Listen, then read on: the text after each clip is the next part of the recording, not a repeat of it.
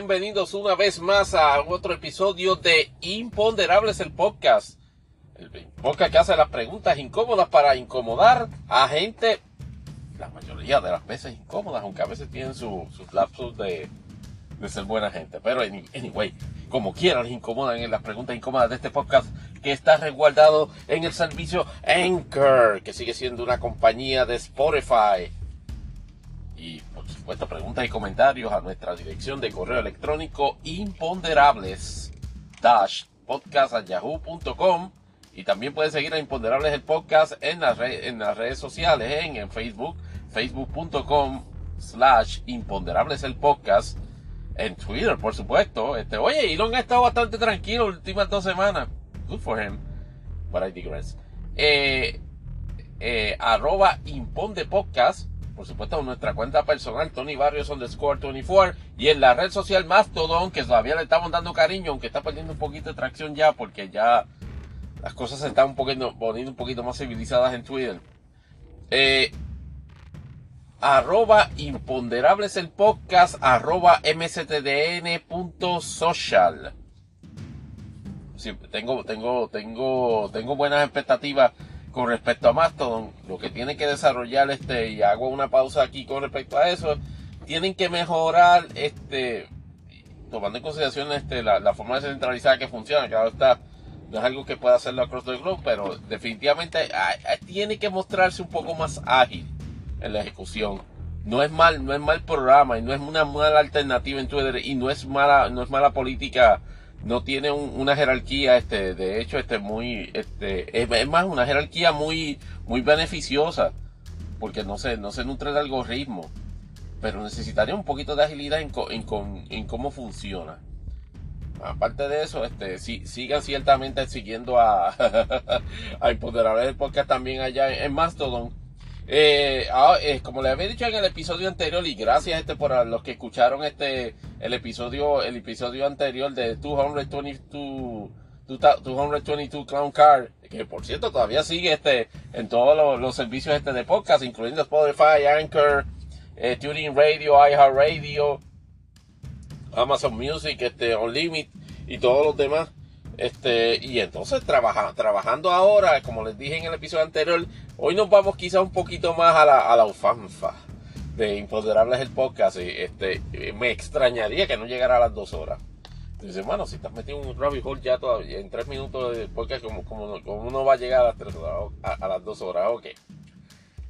este, siguiendo entonces el formato habitual con respecto a Estados Unidos, Puerto Rico y nuestra sección de Imponderables Fíjense, en, política de Estados Unidos, luego del el hiperpapelón que, que, sufrieron los republicanos en, esa maratónica eh, sesión inicial, y cuando digo maratónica es en el sentido de que no sé, como primer proceso de los trabajos este, de elegir al speaker se requirió de 15 sesiones de votación. Y en el episodio anterior examinamos todo el drama que se, que se desarrolló en cuanto a eso y obviamente este, establecimos también de que era, era una, una situación este, este, fatídica para los republicanos en el contexto de, de inicio de gobernanza en el año. No, no, estaban cinco segundos para el control gobierno y ya daban la impresión, dieron la impresión diáfana y refutada hasta el momento de que no saben gobernar. Pues por el mero hecho de que ni siquiera estaban este, eh, en control o, o por lo menos este, un, proceso este, civilizado a la hora de elegir el líder de la Cámara Legislativa Baja. Ahorita vamos a otra situación este, que está ocurriendo en la Cámara, en la cual esperan, este, siguen manejando de, de mala manera, pero lo que tenemos que traer ahora en esta semana, y que ciertamente ha dominado la conversación, particularmente desde el lunes, y esto pasa siempre en, en, la dinámica política. hay, hay veces que tienen este unos rallies positivos eh, un partido, el Partido Republicano o la ala republicana y otras veces la ala demócrata. Los demócratas tienen la mala costumbre, sin embargo, de que el timing de sus de sus rallies malos ocurre en momentos en donde están teniendo rallies buenos, no en un punto neutral. Es decir, empezaba la semana este, con la, este, o por lo menos enmarcado durante, durante el fin de semana, con la visita de, del presidente Biden a la frontera de, de, Estados Unidos con México, en preparación a su vez de la reunión que iba a tener con, con, el presidente de, de Canadá este, y de México para una reunión, este, una, una mini cumbre de la que llamaban este, este coloquialmente de, de tres amigos, y que de hecho generó este, prensa positiva para los, para los tres países. Explota una, una revelación que hace Casa Blanca, que, intimo que, que, es parte de un esfuerzo controlado de, manejo, de manejo de crisis. En el sentido de que había, se había descubierto, hey,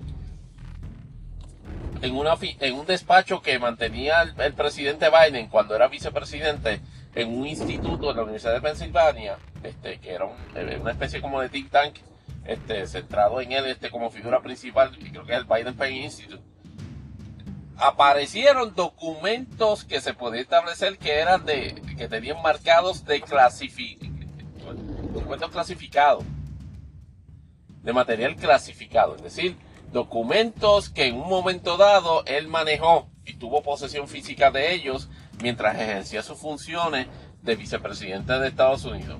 Esta función que él dejó de realizar el, en 20 de enero de 2017. Y en ese, y en ese contexto, este, luego de eso, Biden este, parece que empezó a desarrollar este, de buscar trabajo, obviamente, porque está votado y entonces estableció una oficina en la, en, eso, en la Universidad de Pensilvania. De ese instituto. Y parece. No, y parece no. Ahorita hablamos de, de, las, circunstancias que pudiesen haberse dado para esa revelación. La cosa es que hace esa revelación en medio de. Eh, en, medio de la semana donde se está revelando una baja o, un enfriamiento este, sustancial en el índice este de, la inflación que evidentemente las noticias económicas positivas y, y, un, y un excelente reporte de trabajo, de trabajo, de empleos nuevos este, para el mes de diciembre. O sea que todo en términos de, de, de administración económica este, y e indicadores económicos, resultados positivos o, o, tendencias positivas. Que era lo que necesitaba Biden en este momento, una crisis pendeja, o no tan pendeja, sobre, sobre un asunto sensitivo, o que un asunto que efectivamente hacía eco en issues que estaban afectando a lo que todavía en este momento podemos establecer que es el único candidato o el, o el, o el líder máximo del Partido Republicano en este momento, que es Donald J. Trump. Aparece la revelación de que alrededor de 10 documentos estaban en ese despacho. Y obviamente este revolcó, revolcó el avispero político porque se entendía efectivamente de que eran las mismas circunstancias en las cuales por meses se estaba señalando tanto los elementos políticos del Partido Demócrata a, Donald Trump como las investigaciones que estaba ya encaminando el Departamento de Justicia este, con relación a todo el drama que ya se conoce sobre las revelaciones a su vez de que Donald Trump se había llevado un saco de documentos, estamos hablando de como 300 documentos, entre los que se llevó de su despacho a su lugar de vivienda, es más, a sus living quarters, adyacentes a sus habitaciones en el, en el resort Maralago. Y entonces, este, eh, como hemos discutido en este podcast este, durante otros episodios, la dinámica de eso efectivamente ha creado un punto de, angustia política este, para los republicanos, porque la, las indicaciones claras de que efectivamente se llevó los documentos y dos, de que por alguna, de que por alguna razón se, a entregarlos, pues crea unos elementos que apoyan la narrativa de que, de que, de que Donald Trump pudiese estar cometiendo delitos, de haberse llevado los documentos y de haber este, tenido, llevado a cabo acciones, este, relacionadas a pagos de favores políticos o a entregas de esos documentos a agentes extranjeros o a, o a agentes este, en contra del gobierno de los Estados Unidos. Pues entonces la aparición de la revelación de este asunto este con respecto a, Joe Biden, pues efectivamente crea, crea un, desbalance, o no más bien, crea, crea, crea una dinámica donde ahora en ese issue, y por lo menos por los primeros cinco o cuatro o cinco días, demócratas han estado a la defensiva. ¿Qué pasa? Eh, eh, eh, como, como, como decía, no era Bob Vida, es la, la, otra persona que hace los information. Wait, there's more. Pues el jueves se, da la revelación de que en el mes de, en el mes de diciembre, de hecho, ese descubrimiento de esos documentos fue, me parece que para el día 2 de noviembre. y esa fecha importante porque aparentemente los abogados, este, personal del departamento de, personal de, la oficina del presidente, pues fue allá al despacho de, de, Biden que tenía en la Universidad de Pensilvania, hacer clearing de documentos y pertenencia y encontraron esos documentos, noviembre 2. Eso me parece que fueron dos o tres días antes de las elecciones midterms. Y ahí los, los, los republicanos eso respingaron como que, ¡ah! Eh, eh, ese descubrimiento dos o tres días y no lo, y no lo revelaron. Ahorita vamos este, al examen de por qué no era necesario revelar eso. Digo, por lo menos en la opinión de este podcastero. Y entonces, pero ahí no, como, como le dije, una cosa es noviembre, ¿verdad? Resulta que eh, habiendo dándose ese avistamiento de documentos, la gente de Biden empieza un, un search party y se mete en cuanto Recoveco este, entienden que Biden este pudo haber este, tenido presencia de trabajo, este, incluyendo pues de, despacho personal en, su, en, la oficina de, de, sus casas. En una de sus residencias, efectivamente identifican documentos que, un documento que estaba en su despacho personal, en su biblioteca. Y entonces también descubren una serie de documentos parece que no son muchos, en el garaje de esa, de esa misma residencia, donde estaba también guardado un Corvette. Casi, casi le, anticipo que ese va a ser el título de, de, este episodio del podcast. Entonces, obviamente, Casablanca en, una, en, una, en un manejo controlado de información, obviamente hace el lunes la revelación de la, aparición de los documentos en el despacho de, Biden en la Universidad de Pensilvania, el jueves, habiéndose hecho esa segunda revelación, el secretario de Justicia americana anuncia en la tarde la designación de un, de un fiscal especial para, investigar ese asunto y investigar la posible comisión de, delitos en, la aparición de esos documentos. De ordinario de ordinario, el imponderable, merecía el caso particular de Biden nombrar un, un special counsel.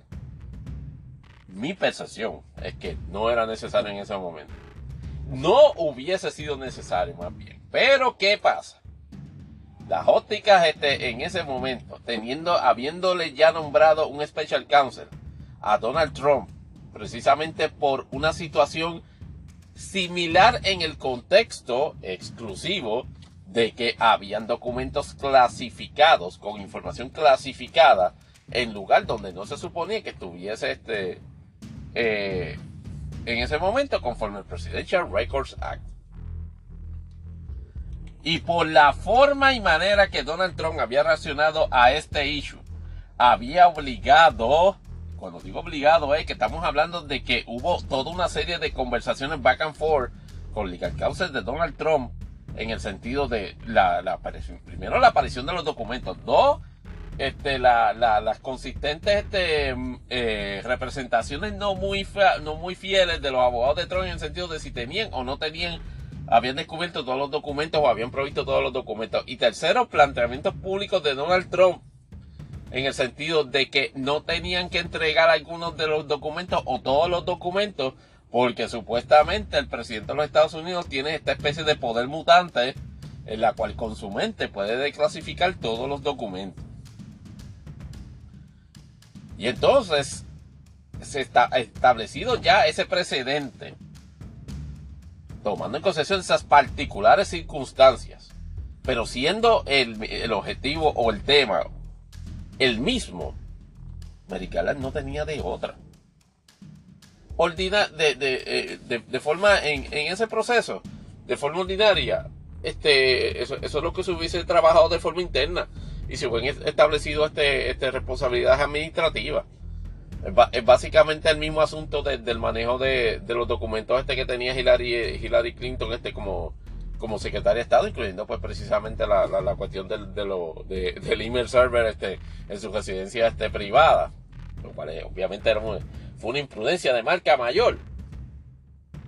Pero en, e, pero, en, e, pero en, ese, en este contexto estamos hablando de que la gente de Biden y al imponderable de qué pudo haber motivado la búsqueda de la gente de Biden en esos, en esos despachos, de esos documentos, obviamente alguien tuvo la malicia de en, el entorno de él, de, su equipo, y contra nosotros. ¿Cómo que debemos buscar este en, los despachos del, del, vice? Porque puede ser que salgan documentos. Y es mejor que salgan ahora y no salgan en 2024 esas revelaciones. Tomando en cuenta que está corriendo la investigación criminal, este, la investigación ya del Departamento de Justicia contra Trump, lo peor que pudiese pasar es eso. Y obviamente lo, mejor que hubiese pasado es que no hubiese encontrado documentos. Pero encuentran los documentos. ¿Y cuál es el approach de la gente de Biden, del equipo de Biden, contrario al equipo de Donald Trump? Efectivamente, levantar las manos full hasta, tocar las nubes. Con el departamento. Así como no, mira, aquí están los documentos. Se los devuelven el siguiente día en ambas instancias de hecho y contrario a lo que se especulaba en, en, en, algunos elementos de noticias, la búsqueda, la, la búsqueda en, las, en los otros lugares sí estuvo coordinada por el FBI. Y la aparición de los mismos fue notificada este, inmediatamente al, al, FBI y los documentos fueron este, devueltos a, los archives. ¿Qué es lo que, qué es lo, qué es lo que pasa? Hay una crítica o, o un señalamiento periodístico de que, el, de que Casablanca no le reveló información de eso el, el, al siguiente día cuando había descubierto el documento. Mi percepción es que no tenía que hacerlo en ese contexto y en ese momento. Y sí, el cálculo político de no hacer una distracción sobre un elemento que no era que no, que no era primordial en la elección de midterm, porque si fuese una elección general yo puedo entender el elemento de peso pero es una elección de midterm donde Biden no está en la palestra, no está en la, votación. Pues Casablanca en ese sentido, ya dos días, donde encuentra los documentos donde ni siquiera se ha establecido un elemento de ilegalidad o de violación administrativa. Mira, encontró documentos. ¿Tenía obligación este, este Casablanca de hacer esa revelación? No, no tenía la obligación. ¿Qué obligación sí tenía? efectiva, efectivamente, este, hacer esa, la, revelación de que apareció un documento en otra fecha. La fecha de enero, yo no hubiese, yo hubiese revelado eso, yo hubiese revelado eso este, un, poquito antes. Pero me imagino que la razón y el de es que nos motivó entonces a, hacer la revelación en ahora en enero en las semanas donde están teniendo una, una, buena prensa en términos de, de, noticias positivas relacionadas a índices económicos, es que ya sabían la situación que estaba ocurriendo en diciembre y ya se y, establecían o por lo menos ya tenían este, la percepción de que el Departamento de Justicia, de Departamento de habiendo encontrado este, documentos en diciembre, con toda seguridad les iba a hacer señalamiento o iba a hacer un nombramiento de Special Counsel. Esto fue un preemptive strike para lo del Special Counsel. Así, así, así, yo, así lo veo yo, porque en, la medida en que hubiese aparecido esos documentos o, se hubiese hecho esas revelaciones este, sobre, sobre la aparición de esos documentos en una fecha posterior y el Departamento de Justicia hubiese hecho pues, precisamente lo que hizo, pues fue nombrarle un, un fiscal especial independiente, eso efectivamente hubiese tenido un efecto detrimental, por lo menos en la proyección este, este política de Casablanca. Y entonces lo que deciden es el presidente trae decir, mira, sí, muchachos, by the way, aparecieron estos documentos y van a aparecer otros. El look no es positivo este, este para, para Casablanca ni para la administración de Biden, no le quepa la menor duda. Pero, pero, pero, de la, de la forma que yo lo voy manejando, y esto mucha gente lo contrasta, utiliza la entrevista que dio recientemente en 60 Minutes, donde Joe Biden dijo, pero how can he be so responsible? Mi percepción, este, este, eh, observando el carácter de Biden al tiempo, y no estoy diciendo que por, por, por, ese carácter no pueda ser un político deshonesto, porque eh, sería, sería pedirle, qué sé yo, eh, sería pedirle a la luna que, que que generaba melocotones, cuando, cuando él hace esas declaraciones, la percepción que a este podcastero le proyecta es que él no sabe qué si, si, inclusive si había documentos en ese, en ese despacho. Y cuando le dice a la prensa, en la conferencia de prensa este, donde se estaba, donde luego de la cumbre con los tres presidentes este de México, con el presidente de México y el presidente de Canadá y el primer ministro de Canadá, ciertamente no, no sabían que, que habían documentos ahí. Lo que, es, lo que es claro es que sí se habían manejado, se habían llevado documentos ahí. La percepción que se tenía quizás es de que esos documentos se habían devuelto.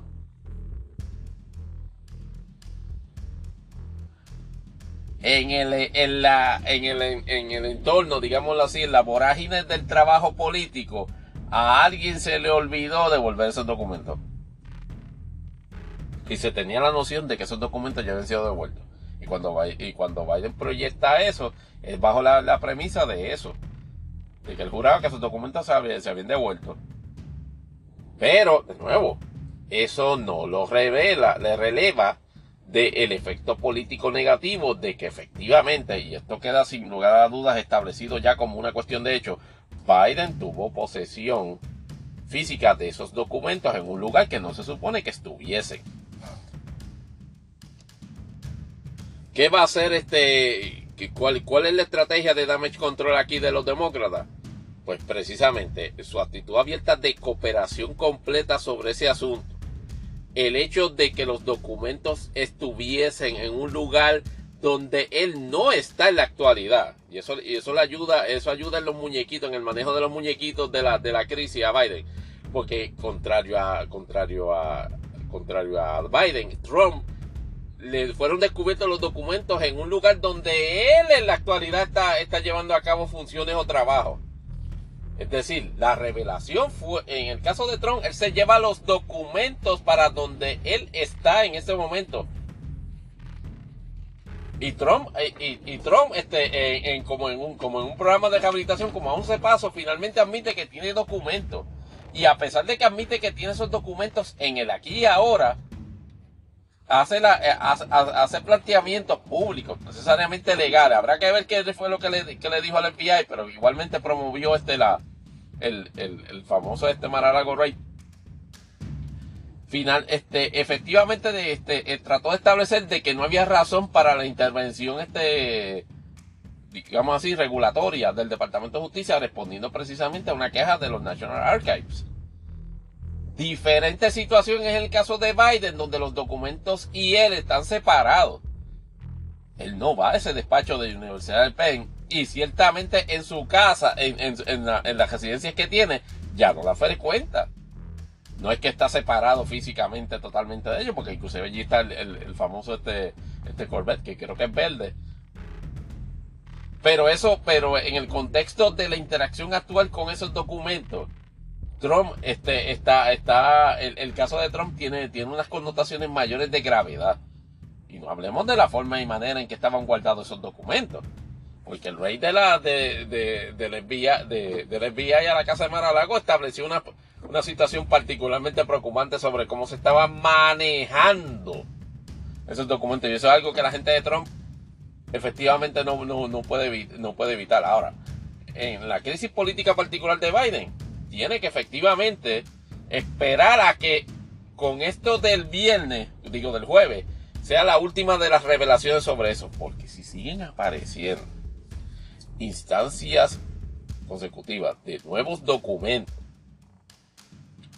efectivamente este, este, estaremos en una situación que por lo menos ese issue particular como uno de los posibles este, avenidas en las cuales se pueda neutralizar políticamente de forma definitiva a Trump este, estaría este por eh, estaría este básicamente cerrada esa posibilidad. Sería altamente difícil, por lo menos para el Departamento de Justicia en esas circunstancias, tratar de, de, establecer en procesos paralelos resultados diferentes. Aunque yo entiendo que hay, que hay margen jurídico para así hacerlo. Y Mary Garland no me parece que sea una persona que esté proyectándose que tenga en consideración más elementos políticos que jurídicos, pero él, sabe perfectamente que en ese puesto, que la naturaleza política, así, que se trabaja. Si yo trabajara ambos escenarios, y usted podrá estar en desacuerdo conmigo, pero mire, escríbame a imponderables-podcast.yahoo.com y dígame, charlatán, eh, a los dos habría que ir a la No. De la forma que yo voy viendo cómo se va manejando esto, me, inclino, me inclino por lo menos hacer señalamientos administrativos en, en cuanto a Biden.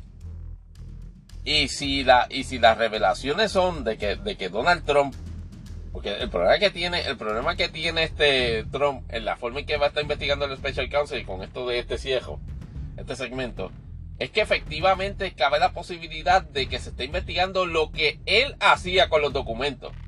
Eh, lo que está haciendo con los documentos en este momento.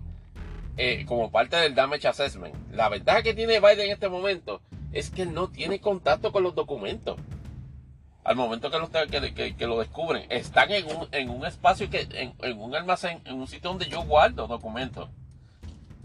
Cuando a, cuando a Troll le cogen los documentos, él está básicamente con las manos en los documentos.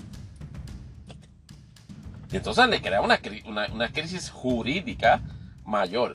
En términos políticos, sin embargo, la aparición de ese hecho para Biden le da, le da, le da un respiro y hace que el Departamento de Justicia respingue a la hora de básicamente irse full blast en, una investigación o en unos hallazgos y determinar este, de que procederían este, la erradicación de cargos criminales. Por el momento, ese, ese issue este, que, este, le, crea una, una bolladura a la narrativa demócrata de que por el issue de Maralago, básicamente Trump está preso. Veremos en la próxima semana, cuando este issue del manejo de los documentos de parte de Biden este, eh, se, se, emitan este, los informes del Special Counsel a Abel y se emitan special, los informes del Special Counsel en el caso de Trump, vamos a ver cómo Mary Garland este, hace el, balance de intereses de en qué momento informa uno y después en qué momento informa otro y si va a coger las recomendaciones particulares que cada uno de los Special Counsel haga sobre uno u otro. Debo admitir que en sus zapatos es bien difícil envidiar la posición que él está en este momento.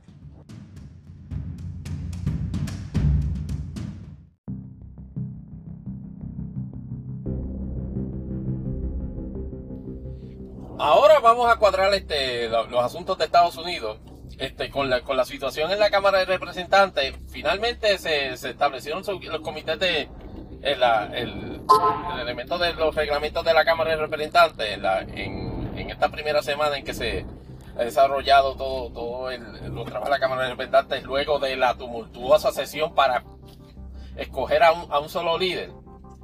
Y lo único, el, el, primer reto político que ha tenido Kevin McCarthy, no, yo diría que tercero o cuarto. El, el, primero o segundo es evidentemente este, las concesiones extraordinarias que Kevin McCarthy ha, ha prestado. Hay cosas que no se pueden decir ni siquiera en este podcast que aparentemente él ha cedido para que efectivamente gente del Freedom Caucus este, manifieste apoyo.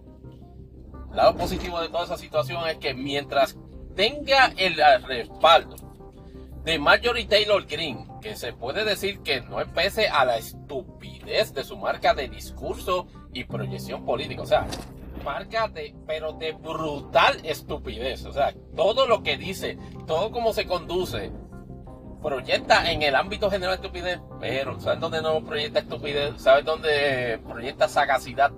¿Sabes dónde proyecta carisma de líder? En, la, en el elemento ultraconservador republicano. Y ella se ha, no, no, se ha desvivido por proyectarle a Kevin McCarthy. Tú tranquilo que mientras yo te vaquee, no aquí no hay este, revueltas de Freedom Caucus, ni, ni movimiento de Mike Gates o Lauren Bower que te, que te afecte. Y en eso, en ese sentido, el hecho de que Donald Trump, como dijimos en el episodio anterior, hubiese intervenido, indirecta o directamente, para que efectivamente se, se lograra esa, ese apoyo, efectivamente se iba, iba, iba, a darse este, precisamente la, la, oportunidad de darle esa continuidad en el balance torcido que él cree que está estableciendo y de hecho se refleja esta semana en la composición de los, de, los, comités. De hecho, este votó, ¿se acuerdan a Brian Donalds, el, el, joven de representante que en varias de las votaciones surgió como candidatos. Por cierto, Chip Roy, este, el, representante republicano, no se cansaba de, de nominarlo. Pues a él, obviamente a Adam Schiff, este, a Ibrahim, este, la representante este, musulmana, este, demócrata, que es parte del squad, los votó de, sus respectivas comisiones. Eh, llama la atención que a Donald lo haya votado de sus comisiones, siendo republicano, el primero de este, de este podcast, pero en, en, retrospectivo, más bien en, revisionismo, debo admitir que era hasta cierto punto de esperarse porque Donald en cada una de las instancias eh, durante la caótica sesión este, que hubo en la Cámara de Representantes, perdón, nunca negó, nunca renegó o declinó la nominación. en toda y cada una que eh, él, se envolvió. Y McCarthy efectivamente lo interpreta eso este, como una declaración de queja y una manifestación este, de no confianza en, su liderazgo. Así que en ese sentido, pues aunque sea republicano, no sorprende hasta cierto punto que le haya sacado este, de, las comisiones. Y obviamente, este, pues el asunto que Jim Jordan está en en una comisión o una subcomisión de, los jurídicos, que me imagino que ya mismo se presta a investigar a Hunter Bay, y de hecho, ya han manifestado este interés en investigar todo el asunto relacionado al descubrimiento de los documentos en el, en el despacho de, la universidad este, del presidente Biden y en la casa donde estaba el líder Green Corvette este, de, Biden también. Es curioso que a pesar de eso, Kevin McCarthy se tiró una declaración este, en el sentido de que, ah, de que, ah, qué bonito, este, el tipo que criticaba a Trump por el manejo de los documentos, este, ahora este, se le aparecieron documentos, ah, eso hay que investigarlo acá en el Congreso. Pero cuando le preguntaron si requería, si entendía que, que merecía ser un special counsel, dijo que no.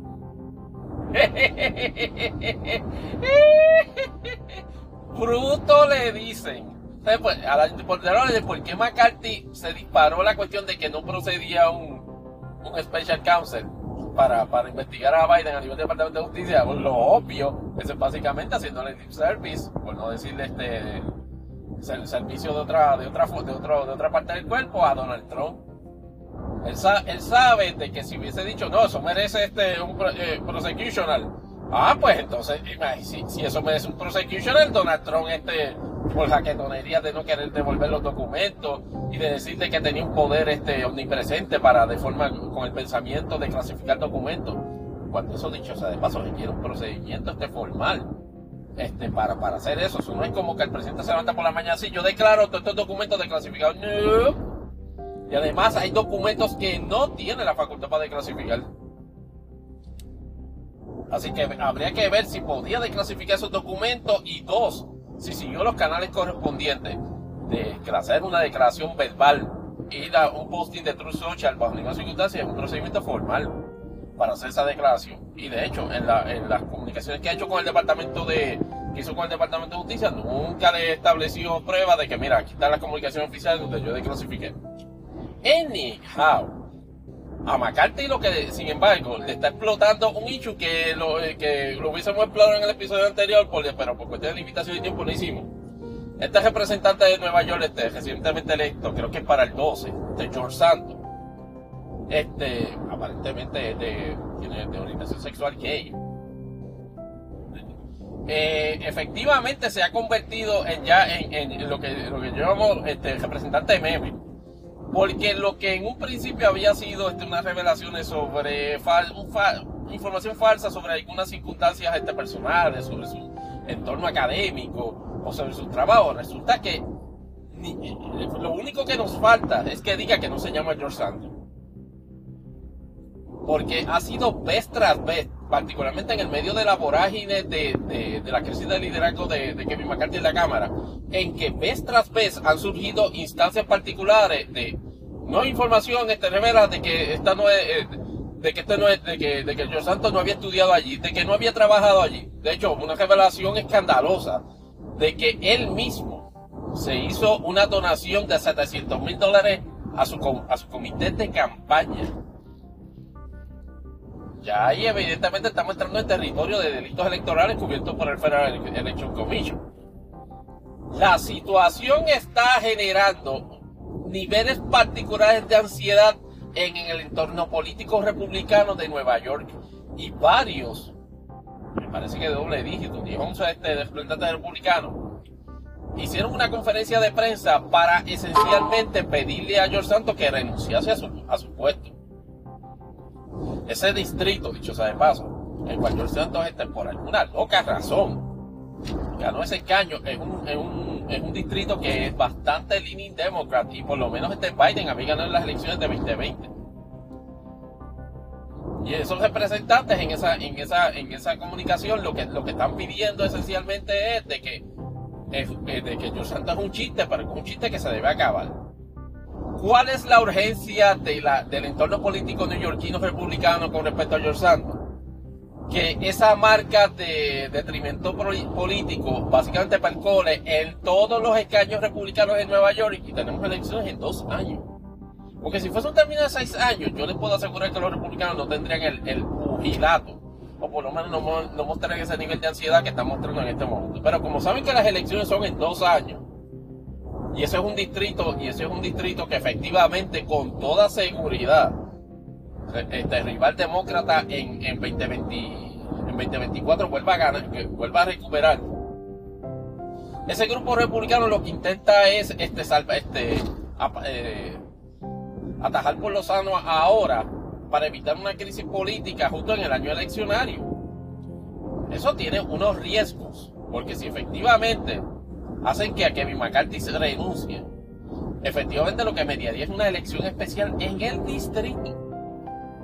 Y cabe la posibilidad de que en vez de 10 o 9, la ventaja que tienen este, los, republicanos en la Cámara se reduzca a 8.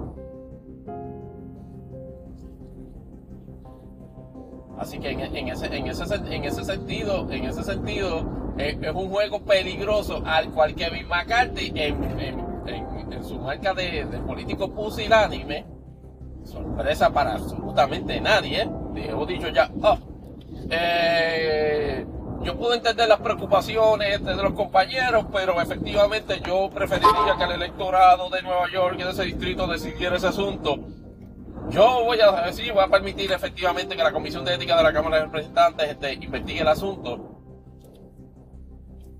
Va a ser interesante. Lo imponderable es qué va a hacer la Cámara de Representantes. ¿Le va a hacer el favor político a, los republicanos en, 20, eh, en 2024 o le va a hacer el favor político a Kevin McCarthy en 2022?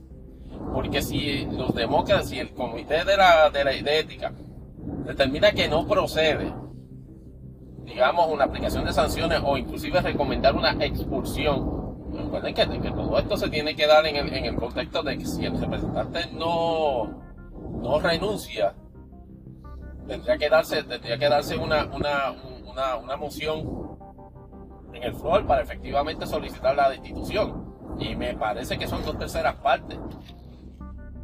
Yo creo que en la votación no van a tener muchos problemas porque los 200, este, 200, 210, 211 que son este, los, demócratas van a votar en bloque este, para efectivamente destituir a, George Santos. El, problema es si pudiesen obtener este, este, por lo menos 100 representantes adicionales para efectivamente, este, para efectivo, por lo menos 100 este, representantes adicionales, entiendo yo, para efectivamente lograr una, una destitución este, de Santos, este, una expulsión del cuerpo. Difícil en este momento tomando en consideración esa dinámica. McCarthy ha señalado de que no interesa que Santos se vaya, en tanto y cuanto debilita su liderazgo. Pero la medida, pero eso a su vez a McCarthy le crea problemas con la gente de, del Cancún neoyorquino, por decirlo así que no son tres gatos, son varias, de, varias de, decenas de representantes por la composición electoral de, y entonces tienes un problema que si encojonas a la gente de los republicanos de Nueva York, son votos que tú necesitas para legislación. Así que veremos a ver qué pasa, qué pasa en, las próximas semanas con si efectivamente eh, la, Comisión de Ética este, va a asumir jurisdicción formalmente y para cuándo va a emitir un, resultado. En el entretanto, estaremos este, standing by esperando la próxima mentira que, que saque George Santos y, que, que, tan escandalosa sea para promover de que de alguna manera Kevin McCarthy este, salga de él. Cerramos este segmento de Estados Unidos este, por el momento. Eh, brincamos a la vuelta eh, a, eh, la, a imponderables Puerto Rico. Y en él discutiremos efectivamente la controversia este, con, la, con la nominación de la Procuradora de, de la Mujer y porque efectivamente esto es una, esto es una victoria, esto es un leyó político para Pipus Pierluisi.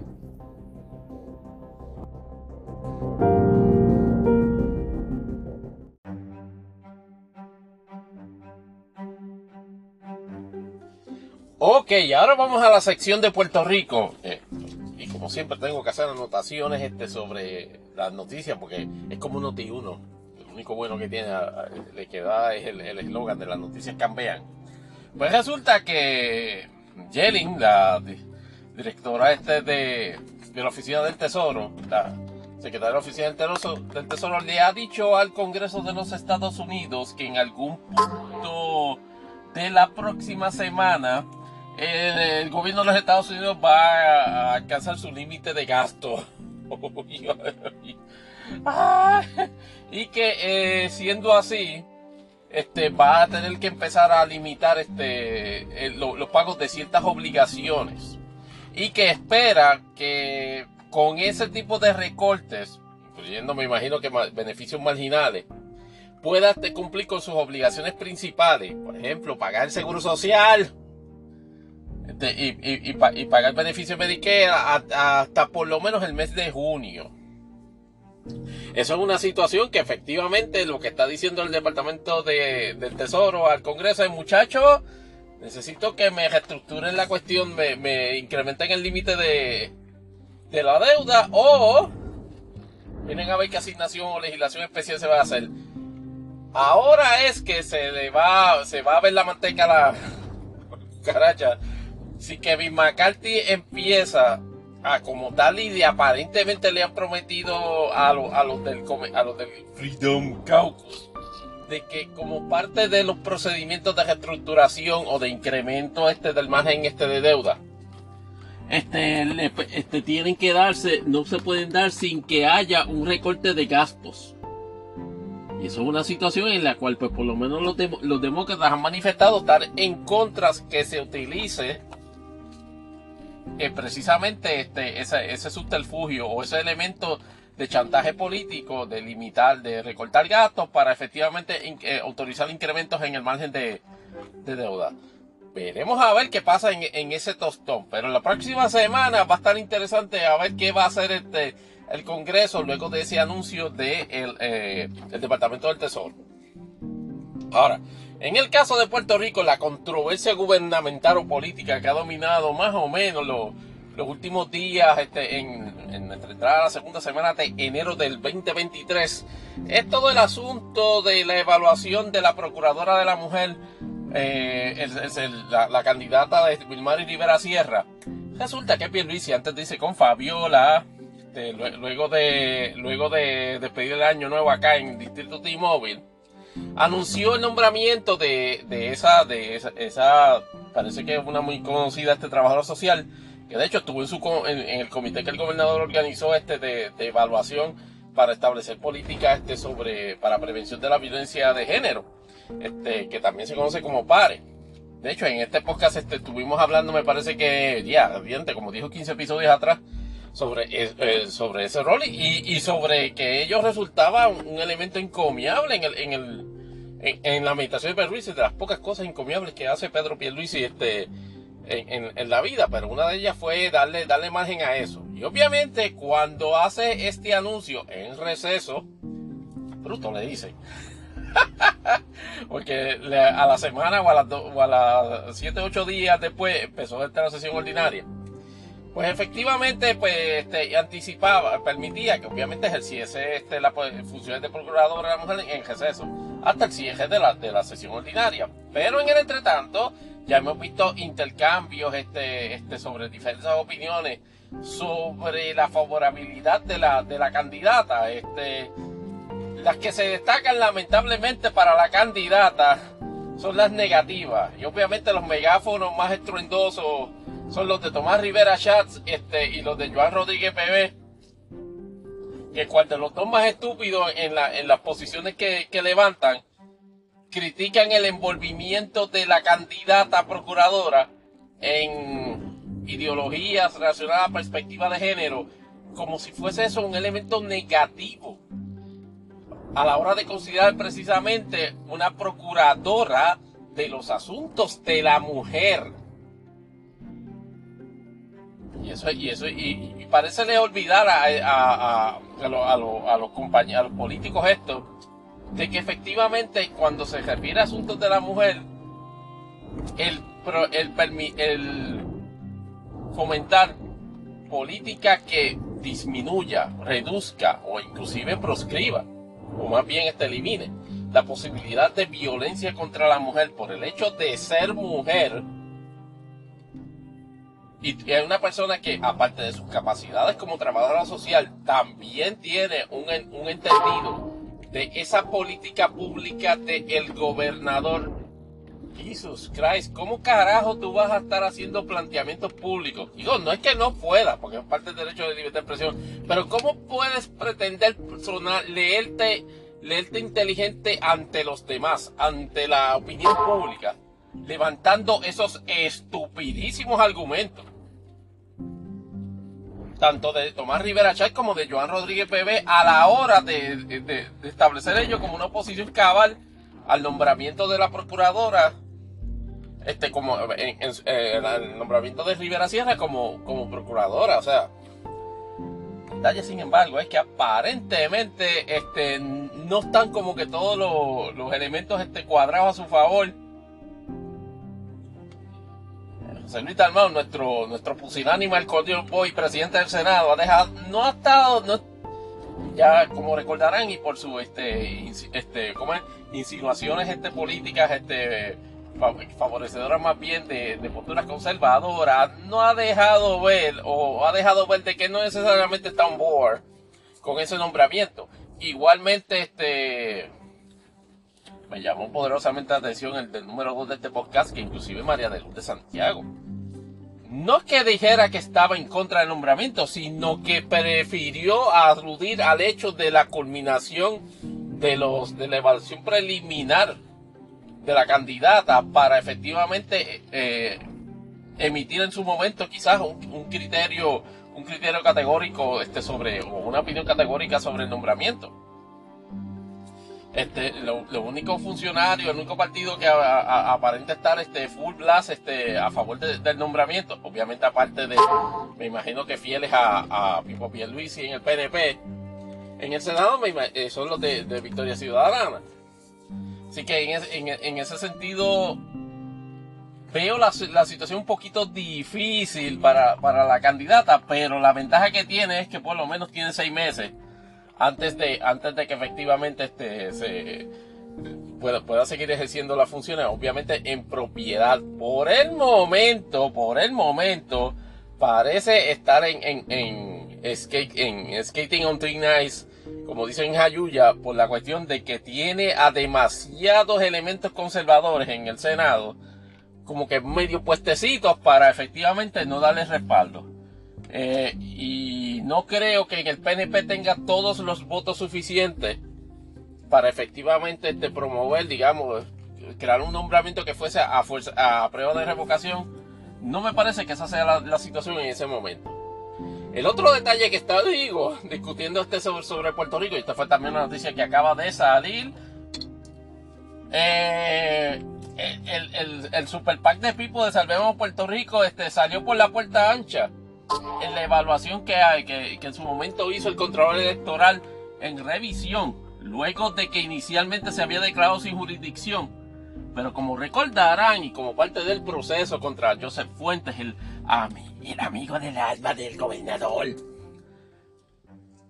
El que después había reconocido este que, que, efectivamente este había, había, había llevado a cabo actos este de, digámoslo así, de, remuneración económica de ese comité o de, o de, o de, ah, o de, o de trabajo coordinado, inclusive cuando los federales este, lo atraparon este, en, en, en las diversas transacciones que estaba haciendo como tesorero de la campaña, incluyendo la altamente cuestionable operación de ocultar identidad de donantes de ese PAC con el propósito de que efectivamente no se supiese en su momento si eran a su vez recipientes de favores políticos de Pierluisi.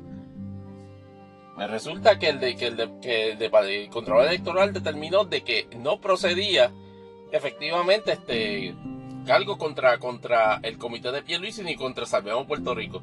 Reconoció que aunque las agencias de publicidad que estuviesen en su momento interviniendo en los procesos, sí intervinieron con ambas agencias, no lo hacían este, con ambas agencias a la vez. Cuando digo agencia, pues, me, refiero a comité. Entonces, eso me suena, pero bien disparatero de, parte de, de, parte del Contralor Electoral. Pero el, el, detalle es que la querella que había promovido este Jorge Dávila, el director de campaña de Wanda Vázquez, y en un, y en un la jugarreta del destino, no se sorprendan que, que, sea finalmente el comité de Wanda Vázquez el que, el que sea procesado y no el de y no el de y no el de el de Pedro Pierluisi. Pero esa querella que presentó en su momento Jorge Dávila en medio de la contienda electoral primarista este, de Wanda Vázquez contra Pedro Pierluisi pues ahora se hizo sal y agua es una situación bastante incómoda, quedando, eh, por, lo, por, lo, menos en mi opinión de este, eh, de este podcastero, es que todo el asunto ahora se circunscribe a lo que el gobierno federal vaya a investigar con respecto a si efectivamente este, se, se produjeron o se, se, produjeron efectivamente este, acuerdos este, contractuales que hubiesen beneficiado a las personas que están identificadas o que se identificaron a posteriori, que hicieron donaciones al Superpaís, tienen contratos ahí. Y si eso levantase precisamente elementos que fundamentaran este, la, continuación de procedimientos criminales contra la gente del PAC o contra el candidato.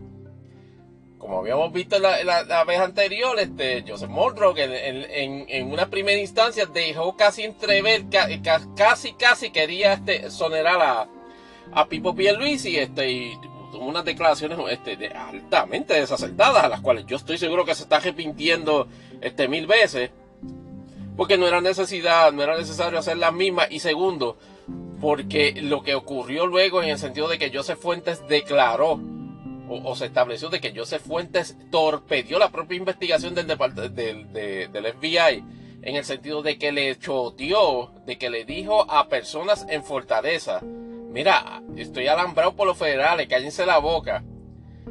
Al sol de hoy yo no entiendo cómo esa persona lo que está cumpliendo son 24 meses de cárcel. Joseph Fuentes en otro universo donde yo hubiese sido director del FBI coge cómodo 5 o 6 años de cárcel, por lo menos, por el elemento de, de, obstrucción a la justicia. Porque el acuerdo era tú vas a cooperar. Entonces resulta que no cooperas nada y coges y, y choteas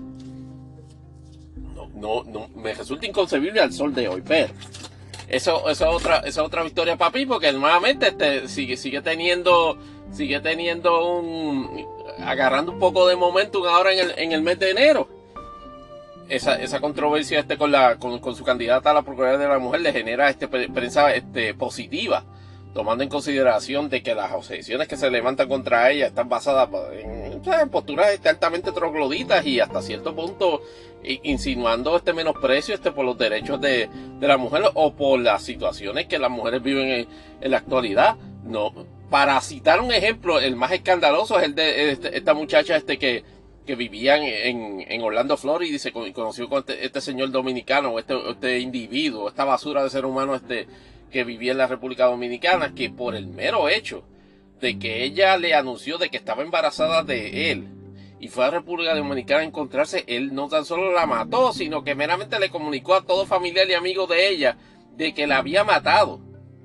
Porque él entendía de que ese, de que ese embarazo no era de él. Ese caso se está viendo en la República Dominicana. Dudo que tenga algún resultado, se haga justicia en ese, en ese contexto y si y hasta cierto punto debo reconocer de que puede ser este, basado en la idiosincrasia jurídica de la República Dominicana, pero Porque ver no es todos los días que uno ve a abogados de un acusado decir, bueno, sí, es que sí, él lo hizo, pero, pero eh, es porque lo obligaron las circunstancias, tú sabes. En Puerto Rico, bajo ese, elemento, eso es básicamente una misión de 99 este, este, y para adentro. Pero como, como está aparentemente eh, eh, está, está estructurado el derecho criminal este, o el derecho penal en la República Dominicana, perdón, eso parece ser una, una consideración muy aparte o separada. Y terminando el segmento de Puerto Rico, este, para terminar, la controversia sobre el puente atirantado de Naranjito, que básicamente se está convirtiendo más bien en un puente de este, de, de, el del ring, más que otra cosa, por lo altamente peligroso este, una investigación de, del nuevo día, fíjate que no ha hecho encuestas, pero se, se, ha puesto entusiasta en el periodismo investigativo. Está sintiendo el calor de, y debo admitirlo así, de, gente como Jay Fonseca, de, los rayos X originales, este, de Mili Méndez, que ahora se fue a desarrollar este derrotero profesional separado y donde ciertamente le permiten hablar contrario a, donde estaba antes, que era con Jay, que no le dejaba, no, no deja hablar, no se deja hablar ni a sí mismo, pero este, imagínense qué pasa, que, que, podemos esperar del caso de, otra persona. Todo online. Este, esa investigación del, nuevo día dejó, dejó establecido de que aparentemente, luego de inaugurado el puente atirantado, la administración de, carretera, autoridad de carretera, descubrió, o por lo menos se le reveló, de una serie de deficiencias este, descomunalmente grandes en, términos este, de, de la estabilidad estructural del puente. Estamos, estamos hablando este de, y eso inclusive en los últimos años este cuando usted pasa por ese puente se, se, se ve claramente pues los, los, los disloques este del puente en términos de eso. Pero resulta dice la investigación del nuevo día que el, la autoridad de carreteras a pesar de que conocía de esas eh, deficiencias no hizo ninguna gestión para hacer reclamos este, por deficiencia o por vicios de construcción contra la compañía que realizó la construcción, me parece que fue la Piedras Construction. Un puente que costó alrededor de 30 millones de dólares y efectivamente en su momento, cuando se inauguró, fue, se convirtió en una, en una, en una novedad visual por, la, por ser el primer puente atirantado que había en Puerto Rico pero ahora representa un peligro para la comunidad en tanto y en cuanto se ha descubierto inclusive de que como parte de las reparaciones se, se, rellenó este con cartón o, con este, algunas partes del puente, lo cual a mí me resulta escandalosísimo, pero en términos de opinión pública, lo más escandaloso, lo más interesante ha sido el juego de papa caliente entre administraciones PNP y populares sobre quién es el culpable de eso. Porque mientras por un lado, eh, este, partidarios de, Ricky Rosselló este, y de inclusive Pedro Pierluisi se ufanaban este, del de, puente como un, como un logro. Ahora que están siendo este, cuestionados este, en, términos, en términos de posible responsabilidad o posible este, coautoría sobre esas deficiencias, han sabido aplicar un muy, este, muy eficiente ejercicio de revisionismo histórico y establecer que aparentemente quien efectivamente construyó y, la construcción y desarrollo de, planos de ese puente fue bajo la administración de Aníbal Acevedo Vila. Este, y, en, ese, y en, ese sentido, o por, lo, o por lo menos las primeras manifestaciones de eso, el detalle, el, el, detalle es que hay que ver en qué fecha fue que se desarrollaron este, la, las primeras este, deficiencias y ver qué, qué, pasó, pues, qué pasó en términos de si la autoridad de carreteras efectivamente hizo algún reclamo en cuanto a eso.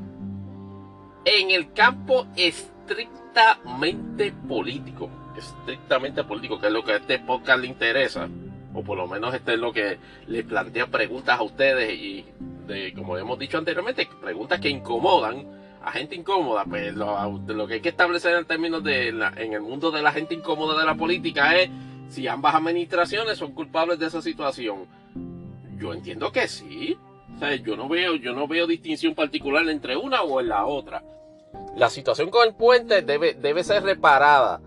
Eh, es decir, las condiciones que está el puente deben ser reparadas y no se descarta inclusive este, construirlo de nuevo Entiendo que con la distribución reciente de, de, fondos federales, digo, eso es tomando en, considera, tomando en consideración este la el, último ómnibus, eh, da, la posibilidad de que exclusivamente se pudiese este, asignar fondos para eso. De la misma manera que creo que se acaban de anunciar este, este, este fondo, este, no sé si fue para PR10, este, en, términos de, reconstrucción o expansión, así mismo debería considerarse este, este, arreglar ese puente de forma definitiva. Y se vaya a hacer son, otras, eh, son otros 20 pesos. Por lo menos el, impact, el, impact, el impacto en, el comercio de dicha área es considerable porque sé, de, restaurantes que básicamente se mercadeaban por su cercanía precisamente al puente este, pero aparte de eso, lo más importante es la, la, la, seguridad vial de, este, de, de, esa comunidad. Deja que suban allá arriba y como dijo alguien en Twitter y lo dijo muy bien, deja que suban allá arriba y vean el nido de los changos de Naranjito, el coliseo ese que se construyó, que básicamente es, es el hospitalillo de drogas más grande de Puerto Rico, este, que nunca este, fue completado ese y junto, a, junto al puente tirantado representan este pues este situaciones que deben, que deben ser corregidas este, lo, más pronto posible y teniendo los recursos, más vale que se dejen del juego de pasar papas calientes y se muevan más bien al, juego de, la acción reparadora para que efectivamente si lo logran pues tomen crédito, pero si no lo hacen van a recibir fuerte político a dos años de las elecciones. Con esa parte cierro a Puerto Rico y nos vamos este, en el próximo segmento a Interables. Que está, caliente hoy porque Shakira básicamente está, está, está, eh, le, dio una, le dio una chille goma, le dio un burnout tipo NASCAR en el patio a Piqué y ya tiene a gente que la está emulando. Y también hablaremos este, en el segmento de imponderables de la famosa demanda este de, del, grupo jamaiquino contra esencialmente todo el género de la música de reggaetón. ¿Tendrá por esa demanda? Eso y mucho más a, la vuelta en nuestro segmento de Imponderables.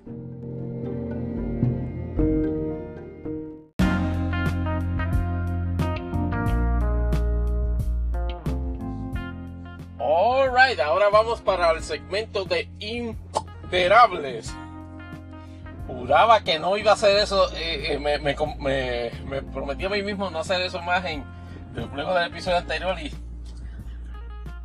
se va volviendo un staple. Pero nada, este, para adelante, que todo es cuestión este pues, de, establecer un poco de variedad.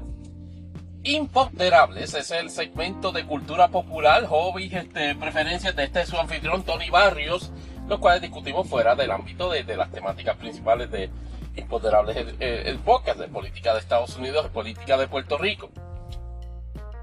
Nada que reportar, por lo menos en, la, las últimas horas, con respecto a desarrollos este, recientes en política de Estados Unidos mientras estamos grabando este episodio. Pero en, en esta sección de imponderables, eh, le faltaríamos a la historia de, manera grave si no hablamos de la mega chilla, del mega burnout tipo NASCAR en el patio del de, frente que Shakira le ha hecho a través de la colaboración con el, el, famoso ya este DJ argentino este Bizarrap. Este en la colaboración de su en la sesión número 53 eso se oye como de, música clásica. Sí es. Recuerdas en aquella ocasión este en la número 52 que este muchacho este este intérprete tan novedoso que se llama Quevedo que la noche sin Por cierto, se volvió un éxito mundial esa canción, un top 3 a nivel mundial.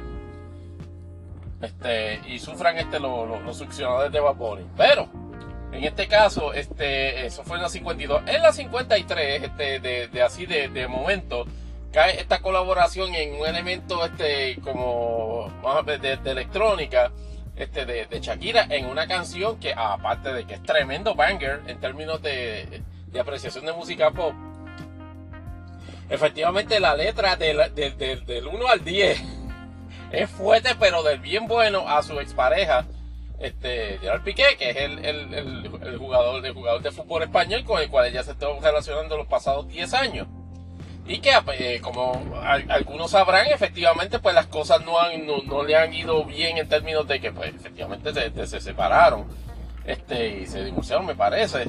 Aunque yo no sé si ellos se ven casados La cosa es que han habido revelaciones este, de que, de que Piqué este, ha estado este inclusive este en, una, en una relación con una con una muchacha este que hija de unos abogados bastante aparentemente bien conectados en el área de Barcelona ella se llama Clara y, aparentemente este ella se estaba él y Piqué ella y Piqué se estaban relacionando desde mucho antes de que se diera por concluido oficialmente su, su relación algo que aparentemente Shakira se enteró también recientemente y no tan solo eso sino que aparentemente estamos a estamos en. Estamos hablando de un pegacuernos en serie. Claro, claro. La historia no puede dejar de, obviar, o más bien negar, de que Shakira aparentemente entró en esa misma relación con Piqué, este, siendo precisamente, dando Piqué casado con otra persona. Y ciertamente este, el, el, debate en, encendido, pero a nivel mundial, sobre, sobre esta canción es no solamente por la, por la calidad, sino este, por, por lo pegajoso que es la canción, sino por también por el, debate moralista de si un artista debe canalizar frustraciones amorosas o despechos a través de las canciones. Yo digo, pero honestamente, ese es uno de los imponderables más estúpidos que se pueden plantear. Porque carajo, la música en todos los géneros siempre se ha destacado por el proyectar emociones y la emoción aparte del amor, del enamoramiento. La segunda, y cuidado si no es la primera, de las emociones que más se proyecta en, música como tema, como tema en composición es el despecho. Estamos hablando de una persona que no necesariamente este, está libre este, de, digámoslo así, de calificativos de imprudente en la proyección de su figura pública. Fíjate, no teniendo ni 20 años fue novia de Osvaldo Río wow. Ese nivel de error llegó a cometer en un momento Shakira en su, en, su, en su adultez joven.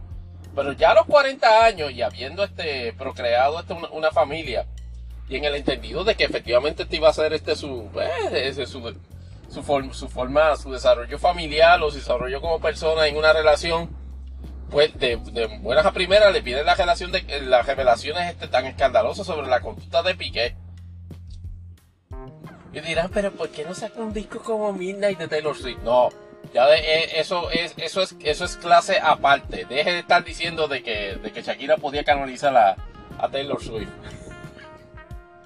una parte, escuchamos el episodio de Acordes y Rimas. Que si usted no ha escuchado Acordes y Rimas, y aquí hago una pausa para hacer el comentario, usted tiene que escuchar, si usted no quiere escuchar Acordes y Rimas o solamente quiere escuchar un solo episodio, Carajo, hágase el favor y escuchen el análisis que Luis Roene y Joe Dax le hacen al disco Midnight de, Taylor Swift.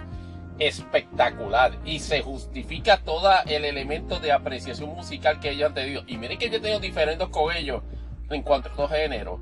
Este, pero en la apreciación de que es un discazo, como, como dice el chamaco metalero mexicano de TikTok, sin lugar a dudas. Pero volviendo otra vez entonces a, la nueva a la nueva exponente este de, lo que yo llamo el, despecho pop pues Shakira en esta, en esta, canción se ha quedado con el imaginario y discusiones este de ah de que está mordida de que debe darse su puesto que no debe ser así y otros no bravo eso es un empoderamiento ya es hora de que, de, que bajieras el piso con ese con ese infiel. Yo en lo personal estoy completamente de acuerdo en que el término este de de, digamos, de presión comercial e individual. Shakira tiene perfectísimo derecho y en colaboración con Bizarrap en este caso a monetizar su frustración este personal este, a través de, la, de esta canción, esta sesión. Ah, que va a ser, que, que va, va, a seguir así por los siglos de los siglos o en lo que le queda de carrera, básicamente va a estar tirándole la mala a Piqué en las canciones. Bueno, eso como parte de, de presión comercial eh, eh, tendría en términos generales derecho a ello, pero eso tiene unos riesgos. Es como, es como le hemos planteado un sinnúmero de veces con respecto a otros artistas, hasta si usted no evoluciona, pues mira, va, va, a haber un momento en que se, le pueda percibir estancado o que el público que solía apreciar este su contenido, su arte, pues no, no va a apreciar este, ese, esa estancada en ese tipo de temática. Yo no creo que tampoco eh, Shakira está tratando de revitalizar su carrera. Simplemente quiere dejar este récord claro es sobre la manera que se siente y la manera que la trataron en esa, en esa relación. Me imagino que la, la, controversia en España este, estará a flor de piel, pero no de, de los comentarios que he visto generalizar, en términos generales, una leve tendencia predominante, mucha, este, la mayoría de la gente parece aplaudir la, la, manifestación de Shakira este, a, través de, a través de esa canción. Pero no se crean que, la, que ni eso ha estado, este, la, la mera manifestación en sí no ha, no ha estado este, libre de controversia. Porque resulta que está una, una TikTokera venezolana que se me olvida el nombre. Este, la, la, joven dice de que Bizarrap y, Shakira se copiaron la canción de ella para, para, para esta canción en, en, la sesión 53. De lo que yo he estado, este, tenido la oportunidad de escuchar ambas canciones, el única similitud que parece haber es el yo no sé, la, alusión a tu, porque básicamente ese, es un elemento central en, esta canción. No veo que, eso necesariamente pudiese implicar de que efectivamente Shakira se plagió la canción, aunque claro, Shakira tiene un historial este, efectivamente de tener una tendencia medio reprimida este, a precisamente plagiar. Y eso lo hemos visto en, la, en tendencias actuales en la música, con, con, dos o tres artistas que por alguna razón, este, sin ningún mucho problema, este, brincan encima al plagio en la esperanza de que precisamente las similitudes no sean tan categóricas como para que efectivamente te, enfrentes a, una reclamación este, legal o a una, a impugnación este, a una imputación de carácter este, por ser un copión. Pero en este caso no parece estar afectando mucho el, digamos así, el auge vertiginoso que está teniendo este Shakira, este Bizarrap en este momento. En cuanto a términos de popularidad, tengo entendido, información salió de que es la canción de con el debut más este más popular en la historia en español en la historia de Spotify. deben estar esos fans de Bad Bunny de ataque porque siempre han pensado de que, de que, oh my god, un verano sin ti, eso es mejor que el White Album de los Beatles, mejor que Thriller. No hay forma. Eh, sí, Shakira y Bizarrap este, lograron efectivamente el debut más grande en la historia de, de en español en, Spotify. Yikes. Claro. Eh, este, eh, está por verse si, si, si van, a, van a reanudar en una segunda colaboración, lo cual realmente dudo esto, esto es un one shot y por lo menos la, la, la forma en que por lo menos Pizarrap este se, se, se, mercadea, si se quiere decir así, canaliza este su, su arte, es aparentemente por invitación. Este, y no es precisamente como que wow, este, cada, cada, cada mes el anterior, el anterior con Quevedo, este, eso fue casi un año atrás. Él obviamente se hizo popular acá con, con, con, con una de las sesiones donde, donde salió este, este, Baponi, mírame a mí, donde salió este René de calle, este ex de calle 13, básicamente bajiendo el piso con J Balvin. Eso fue, eso fue por lo menos aquí en Puerto Rico fue donde, donde se nos hizo conocido este, la, la figura de él. Pero sin lugar a duda, este, no se puede negar de que una combinación, digamos, de, de, de, una, de una canción este, pegajosa, de que de unas circunstancias este, extraordinarias en las cuales un artista no disimula, o sea, full blast. Y, esto y es refrescante hasta cierto punto. Uno pudiese tener cuestionamientos de cabe, María, de Shakira, como esta estrella mundial se va a rebajar a tirarle a una chamaquita que es hija de abogados. Ella no le está tirando a ella por ella, ella está tirando a ella por lo que representa en términos de la situación este, que es un elemento del desengaño o de la, o de, o de, la disfunción que tuvo en, su relación con, Piqué. Ah, que eso es un asunto entre ellos dos, sin lugar a duda. Y en la canción en eso hace, hace el énfasis en que, en, que la, en que la culpa, o por lo menos lo interpreta el artista, es de Piqué. Que meramente clara, o como, como se llame, esencialmente es un, un instrumento de Piqué para, para, para haberle causado este daño y ofensa este, a Shakira. Y entonces uno piensa que porque es una artista muy este, millonaria, porque es una artista famosa a nivel mundial, no tiene sentimientos o no tiene, o no tiene, o no, puede canalizar frustraciones. Mira, el tiempo dirá el tiempo dirá si, si efectivamente este, Shakira tenía razón en canalizarlo de esa manera. Oh, y también dirá este, si efectivamente se va a quedar pegada en el, en el tema. O sencillamente se va a mover y rehacer, y rehacer su vida. O sencillamente hacer lo que ella quiera con respecto a la misma. Y hablando de ahorita que, que, hablamos de plagio y eso. La otra noticia que ha revolcado no, no un género, eh, no, digo, no el, mundo musical, sino esencialmente todo el género musical. Es la, la, la famosa demanda este de los herederos del grupo, de un, de un artista jamaiquino, de lo que se llama dancehall. Momento.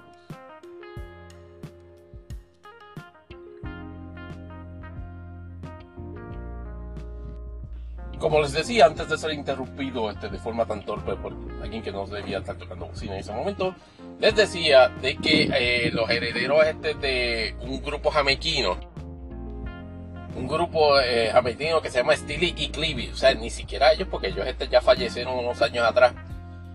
Y entonces en, 1900, ¿qué? creo que fue en 1989 o algo así, crearon una canción que se llama Fish Market.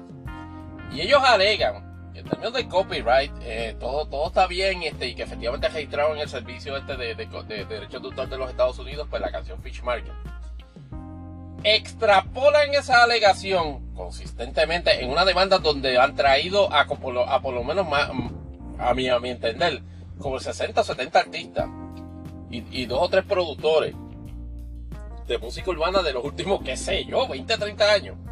Y la alegación que están haciendo es de que eh, todos esos artistas están, eh, se copiaron o se apropiaron de la propiedad intelectual, valga la redundancia, de, la, de, los, de los herederos de, de, esto, de este dúo eh, por este relacionado al patrón rítmico del llamado o sea que yo acabo de hacer eso y me puedo buscar una demanda de de, lo, de, de, Steely Cleavy eh, en, esa, en, en ese añadido como demandado.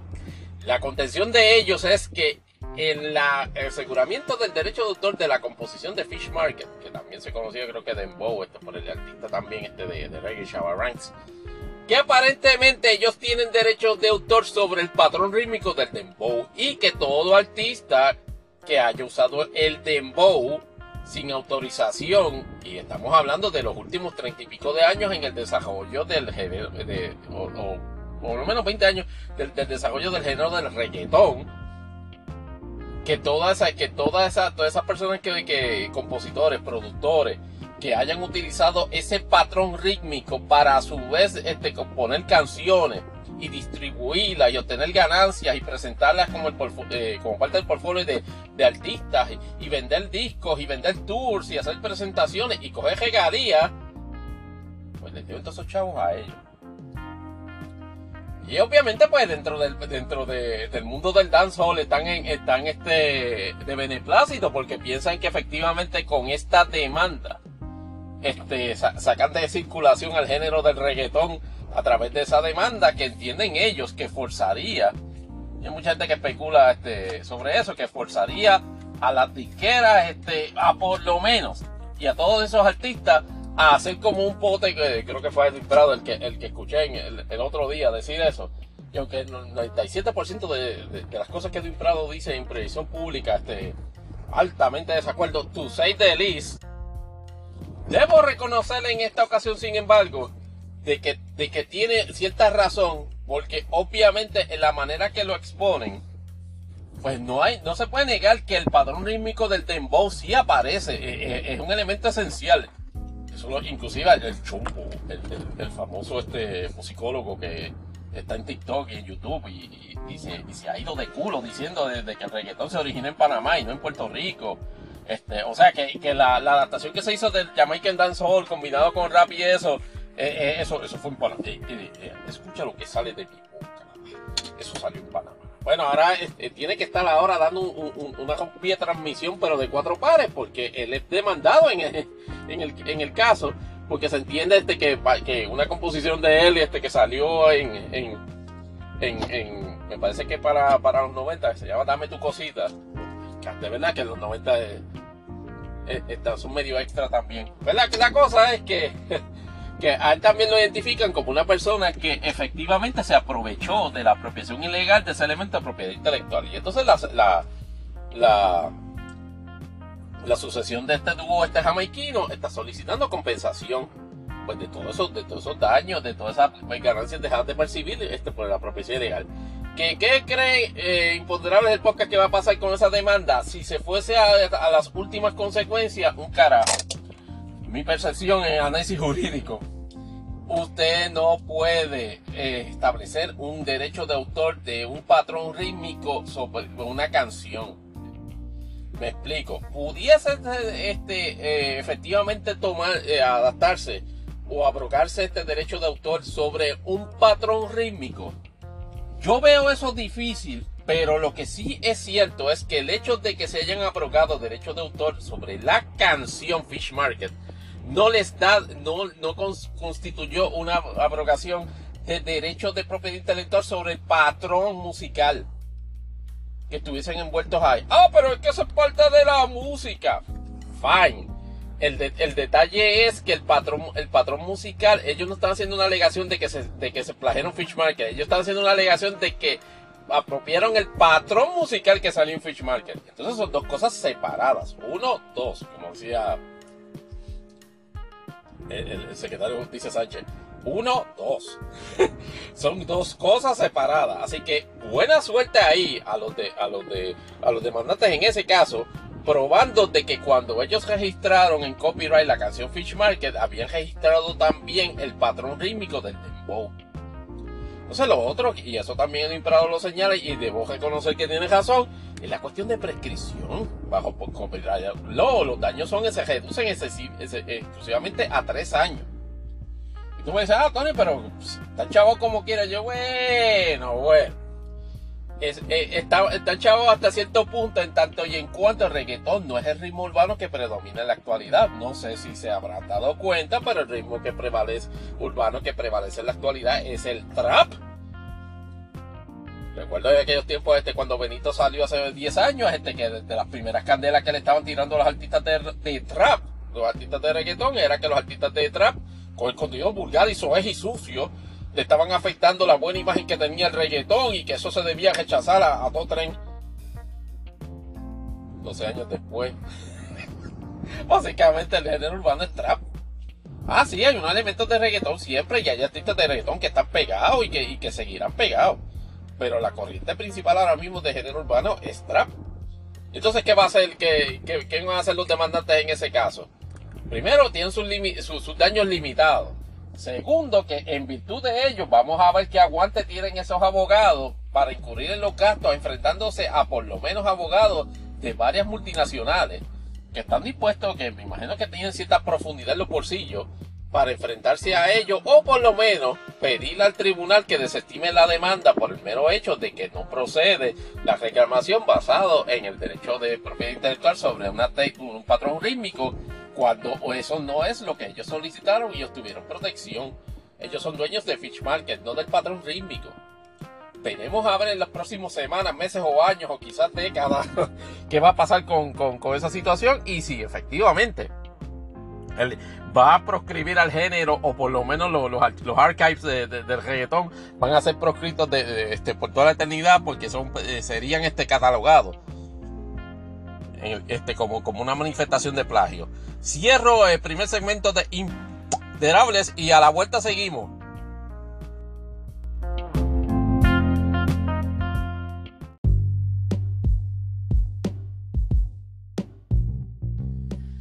Ok, ahora en el, segundo segmento de Imponderables. El detalle de la saga de la WWE cogió unos niveles vertiginosos de fuerza el otro día en la madrugada. Digo, por lo menos así yo lo, yo lo percibí. Cuando este, se rumoró, o por lo menos se le dio crédito a uno de estos dirt sheets este, de noticias de lucha libre, que tiene la credibilidad este, que ni la Comay de tan bajita, aunque la Comay este, siempre hago el comentario de que contrario a la percepción este, generalizada, la Comay tiene un índice bastante competitivo este, de, veracidad en la información que da. El problema es cuando cuando a veces eh, su ACOBO en la línea editorial se empeja contra alguien, eh, carga entonces muy, muy subjetivamente las noticias y ahí es que se escocota. Haciendo la pausa en ese, en ese asunto, aludiendo precisamente a que a un dirt sheet que no recuerdo ni cuál fue, ni siquiera fue What Culture Wrestling, ni Wrestle Talk, ni, ni Cage Seeds, ni Dave Álvarez, ni, ni, ni Brian Álvarez, ni, ni Meltzer, ni ninguno de esos. Se pusieron a decir que la, que la adquisición de la WWE, que la, la compra de la WWE era un hecho y que inclusive este, como parte de ese proceso, pues este, eh, Vince había vendido este, la WWE al fondo de inversiones este de este saudí, que como habíamos discutido en, en, el, en el episodio anterior, me parece, eh, es, uno de los que, más, más potencial tiene. ¿Y por qué digo más potencial tiene? Porque aparte de que es un grupo inversor billonario, estamos hablando que tiene, una, tiene una, un capital de casi 600 billones de pesos. Es un fondo de inversiones que está, este, por decirlo así, subvencionado por el gobierno de Arabia Saudita. A mí una, que es un asunto que a mí me preocuparía. Y no sé cómo, y, y, les tengo, y tengo de asignación este, revisar cómo, cómo están esos asuntos en términos de, transacciones comerciales de, de corporaciones, este, en este caso, este, americanas, porque la WWE sigue siendo una corporación que tiene base en, en Connecticut de adquirir, de ser adquirida este, por, una, por una corporación extranjera, particularmente con, con los antecedentes este, de, del gobierno de Arabia Saudita y todas las controversias que se han, que se este, suscitado por la forma en que maneja los negocios, totalmente, obviamente, con su descomunal poder adquisitivo, pero contrastado a su vez este, eh, como todos los demás países o la mayoría de los países de Medio Oriente, con tendencias un poquito este, pues, restrictivas en cuanto a los derechos humanos y el respeto este a la mujer. Pero en cuanto a la noticia que corrió como pólvora y se sostuvo en parte, y el imponderable es si en este tipo de asuntos mainstream media cayó de forma gratuita en un chisme que no debió haber caído, mi percepción, la contestación imponderable es que efectivamente fue así, porque este, gente hasta como Forbes, USA Today, sí, este Yahoo News citando como un hecho cierto que se había dado la transacción. Y obviamente en el mundo de la lucha libre y en el mundo de entretenimiento a nivel general, ciertamente causó conmoción. Porque aunque se sabía que la llegada de Vince McMahon a la, nuevamente a la gerencia este, como en su posición de chairman de la WWE, y de hecho, este, precedió, o luego de eso, inmediatamente, este, Stephanie McMahon anunció de que renunciaba a su puesto de co este, CEO dejando a Nick Khan este, como, como único CEO de la, de la empresa. Este, esos dos eventos presagiaban una situación, un vibe un poquito tenebroso sobre qué es lo que pudiese estar pasando. Sí, hay este, interesados este, con potencial para efectivamente adquirir la capacidad económica. Netflix, WWE, el propio Comcast, que para mí es el que está en la línea particularmente porque tiene ya control este de su, de su, de su servicio streaming este, eh, a través de Peacock. Pero, pero obviamente en el análisis también se, se, daba, se daba por, digámoslo así, con cierto grado de promidencia, el hecho de que el fondo de inversión este, eh, Árabe Saudí tiene la capacidad económica básicamente de jaltar de billetes a, a, a, a eh, y a los accionistas de la, de, la WWE y comprar la corporación y meterla privada. Ya hemos visto que, por ejemplo, el, el, trato que se, está, que, que, se hizo con el reino para producir contenido para la WWE por 10 años, les demuestra la capacidad económica que, que tienen para hacer eso.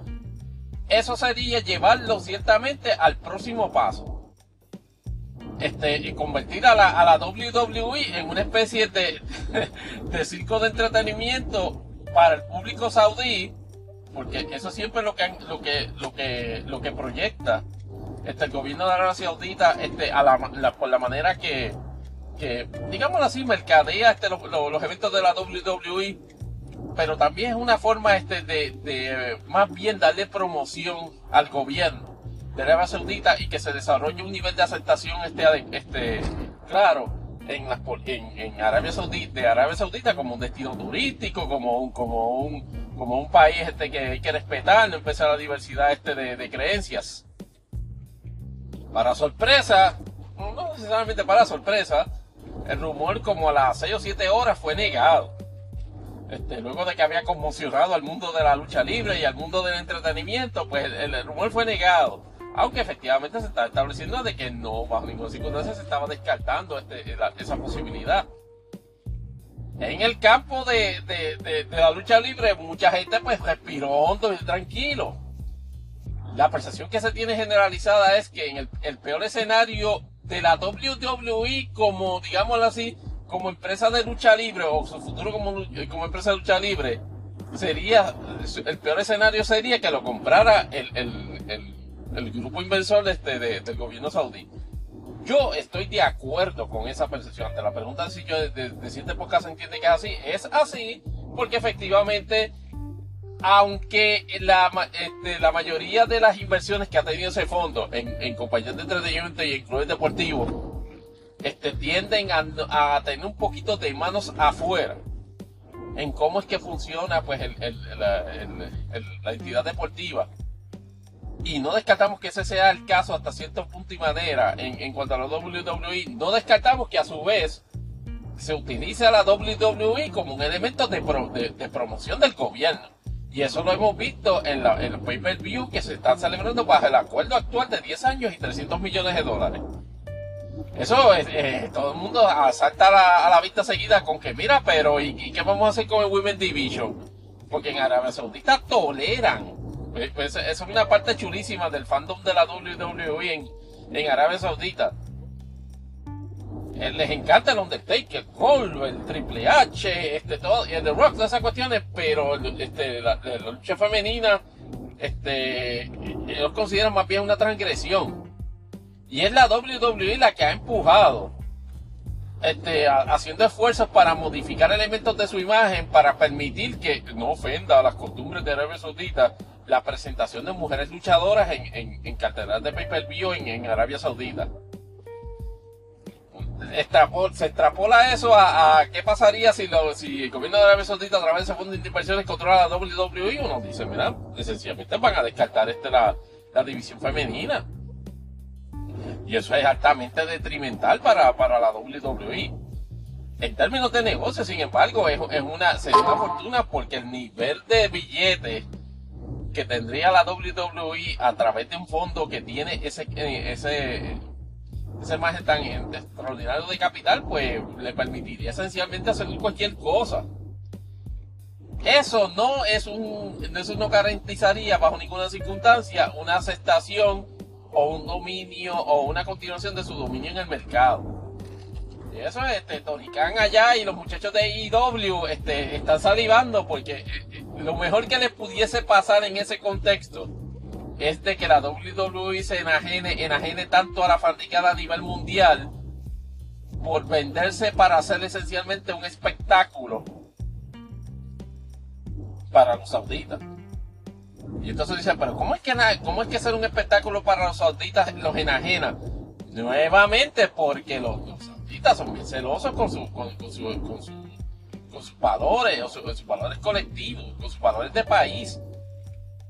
Y ya lo vimos en la Copa Mundial en el, en, en, en, el caso de Qatar. O sea, es, es, bien difícil bregar con un anfitrión o con alguien que, mantiene, que, que, que, tiene control de una organización de un evento de esas magnitudes, cuando básicamente te está empujando los elementos de su cultura y valores como un, como un non, como un, como un parapeto, como una, como una regla constante sobre lo que estás corriendo actividad. Y dicen. Pero y en términos de aceptación mundial a nivel de, a nivel de la WWE como producto, sí se va a afectar. A nivel de Estados Unidos, sin lugar a dudas, se, se afectaría.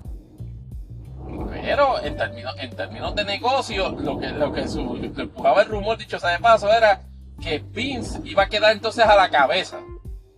Mucha gente dice, prácticamente eso, eso parece ser un ángulo de SmackDown, este, volviéndose vida real. Vince, este, inyectándole una dosis letal de veneno a la WWE, porque si su creación no es de él, pues él la destruye y, la mata.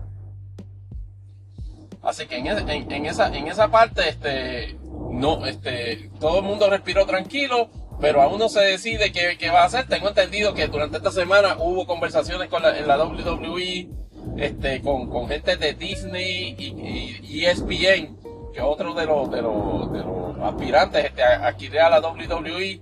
Veremos a ver qué pasa. Me, imagino que los próximos días vendrán las reuniones este, con Netflix y con, y con Comcast. Con Comcast. Eso en cuanto a la WWE. En cuanto a NASCAR, este, no sé si habíamos discutido en este, en este, en este podcast, este, me parece que sí, lo de regreso a NASCAR, a NASCAR de, forma por lo menos permanente, de el siete veces campeón Jimmy Johnson, pero en el lugar que uno menos lo esperaba, ahora en calidad de codueño de Perry, este GMC, este Motorsports, que por cierto, ocurrieron cambios este, dramáticos durante esta semana. Uno, cambiaron de nombre e identidad, eliminaron las alusiones este, a, a, Perry, este, y ahora se llama eh, Legacy Motor, Motor Club. Legacy o, o, o, cariñosamente Legacy MC. Y efectivamente lo otro que también se anunció esta semana fue precisamente el número eh, el cual usará este Jimmy Johnson en, las carreras que vaya a participar en NASCAR Cup. De hecho, ya se confirmó efectivamente que va a estar participando en, la Daytona 500 ahora en el mes de febrero y va a traerse nada más y nada menos que a su nuevo este partner in crime en términos de auspicio que es Carvana que es básicamente su auspiciador, tanto personal como su auspiciador este, en competición en, la IndyCar. Y va a ser el número 84 de Carvana y esta semana hicieron la presentación de, del Pace Scheme, eh, obviamente este, eh, eh, espectacular y vistoso, este, tomando en consideración este, el, esquema de colores este, que, usa, que usa Carvana. La adopción finalmente del número 84 lo cual aparentemente evoca los tiempos, este, los orígenes en racing de, Jimmy Johnson. Será interesante ver al 48 de Alex Bowman este, a estar en batalla en, racing este, con, Jimmy Johnson en el 84. Veremos a ver si, que, se logran fotografías en cuanto a eso. Y, por lo menos eso, eso ah, y, el hecho de que esté en, esa, en ese nuevo venture no lo ha descartado para formar parte del de el team del carro 56 para las 24 horas de Le Mans este, en, el, en el, digo, de, Garage 56 que, que, es el entry este, en, de una sola categoría, de la categoría de un solo carro en la cual Henry Motorsport va a participar en, las 24 horas de Le Mans. este, va a ser la primera vez que NASCAR este, participa como quien dice activamente en ese tipo de, de competición. Eh, eso, eso en cuanto, en, cuanto a NASCAR, obviamente el, la otra noticia que ha impactado pues el, el anuncio de que Kevin Harvick impacta de cierta manera porque básicamente el penúltimo de la generación que queda de la gente que, que, que, estuvo en NASCAR este, después del, del año 2000 en competencia activa. Kevin Harvick anunció este, que este 2023 va a ser su último año de competencia activa en NASCAR Cup se descarta, o sea, se ha establecido que luego de 2023 este, estaría básicamente o en un partial schedule o sencillamente dedicado a otros eh, menesteres en, su empresa de Kevin Harvick este, Incorporated Management. Este, y obviamente también está, está desarrollando o está, o está, está mirando la, la posibilidad este de, desarrollo de la carrera de Keelan Harvick este en, en karting. Y me llama la poderosamente la atención de que eso de que de que está trabajando mucho este competencia de karting en Europa, particularmente en Italia, me suena, me suena a que, a que Kevin Harvick está considerando o a Keelan está demostrando alguna inquietud por Fórmula 1. Y no descarten que como aquí a 10 a 15 años que este Kieran Harvick este sea piloto en, en, en Fórmula 1 o por lo menos. O piloto de prueba, obviamente en Fórmula 1 pues se comienza este, aunque aunque no, no es chiste, comienza en Fórmula 3 o Fórmula 2 para efectivamente estar en las grandes ligas que, de, de, de la FIA que, que Fórmula 1. Aquí el detalle es que asientos en este momento no hay, salvo en consideración de que finalmente la FIA acepte la, la, petición que ya ha iniciado Andretti Motorsports este, este, y junto a, junto a Cadillac, este, efectivamente están solicitando, este, hicieron el inicio de su solicitud para, pues, para efectivamente convertirse en, el, en, un team de Fórmula 1 y eso está, tiene a la gente este, especulando allá los puristas de Fórmula 1 ¿cómo van a permitir a esos americanos vulgares aquí en Fórmula 1? pero el presidente de la, de, de, de la FIA les dijo, mire, bájenle de dos, porque eso es bueno este que, que, se promueva la participación de otros competidores. Claro, claro, claro. FIA está en récord de, que es poco probable, particularmente con los requisitos que se exigen en términos de capacidad económica. Y estamos hablando que en una ocasión anterior, cuando se especuló la entrada de Andretti este, a, a, Fórmula 1, estaban hablando, no muchachos, ustedes tienen que venir este, por lo menos con un billón de pesos. O algo así, este, en términos de, de capital. Pero, ¿cómo es? Pero,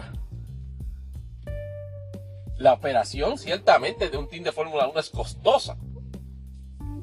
Y en la mayoría de las ocasiones, no obligado, pero hasta donde, eh, por lo menos en la historia actual, todos los equipos son de dos carros. O sea que tendrías que mantener dos carros, dos drivers en una, en una, en una temporada de 17 a 20, a 20 eventos por literalmente por todo el mundo.